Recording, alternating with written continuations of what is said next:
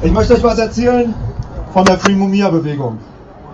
Kriege stoppen, soziale Gerechtigkeit durchsetzen.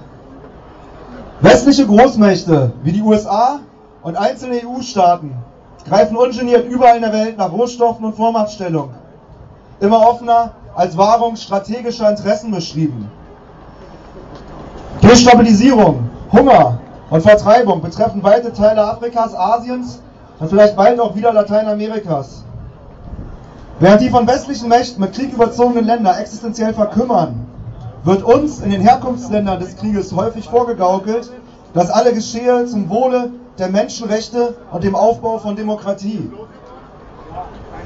Wenn wir uns jedoch in der EU das mörderische Frontex-Regime oder in den USA die Praxis der Todesstrafe, der Massenversklavung, der Gefängnisindustrie oder der Existenz der vielen politischen Gefangenen wie zum Beispiel Mumia Abu Jamal ansehen, dann wird offensichtlich, dass gerade die kriegsführenden Regierungen kein großes Interesse an Demokratie und an Menschenrechten beweisen.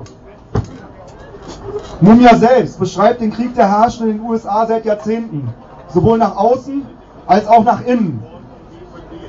Ohne den Rassismus, die Armut des unteren Drittels und die allgemeine Perspektivlosigkeit hätte die US Army seit dem Desaster in Vietnam wohl kaum ausreichend Freiwillige gefunden, die für Haftverschonung, Staatsbürgerschaft oder minimale Bildungsaussichten zu Mörderinnen und Mördern in Irak und Afghanistan wurden.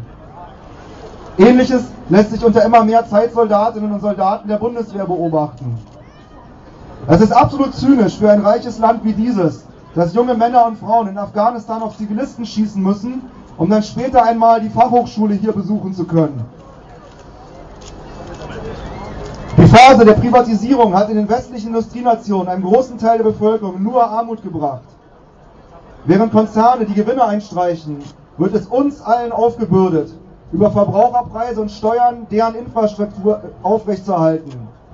Wir alle zahlen selbst für unsere Verarmung, den Raubbau an der Umwelt, die Hochrüstung der sogenannten inneren Sicherheit und die Waffenindustrie. Es gibt viele politische Gefangene in den USA. Mumia hat sich trotz Todesbedrohung über Jahrzehnte an die Seite derjenigen gestellt, die für soziale Gerechtigkeit kämpfen, die den Rassismus überwinden wollen, die die Kriege stoppen wollen. Vor wenigen Monaten konnte er einen großen juristischen Sieg erringen, als die Justiz die Todesstrafe gegen ihn endgültig fallen lassen musste. Nun geht es darum, ihn endlich zu befreien. In dieser Phase braucht er uns alle. Genauso wie wir mutige und ungebrochene Journalistinnen und Journalisten brauchen, die sich den Lügen der Warlords im Weißen Haus, in Brüssel oder dem Bundestag entgegenstellen.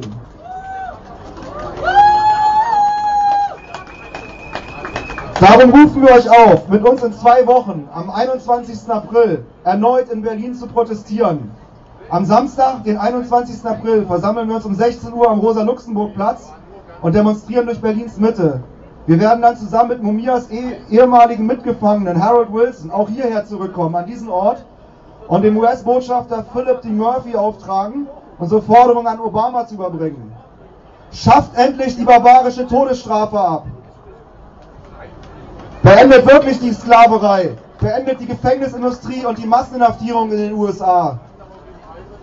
Freiheit für Mumia Abu Jamal. Ich danke euch.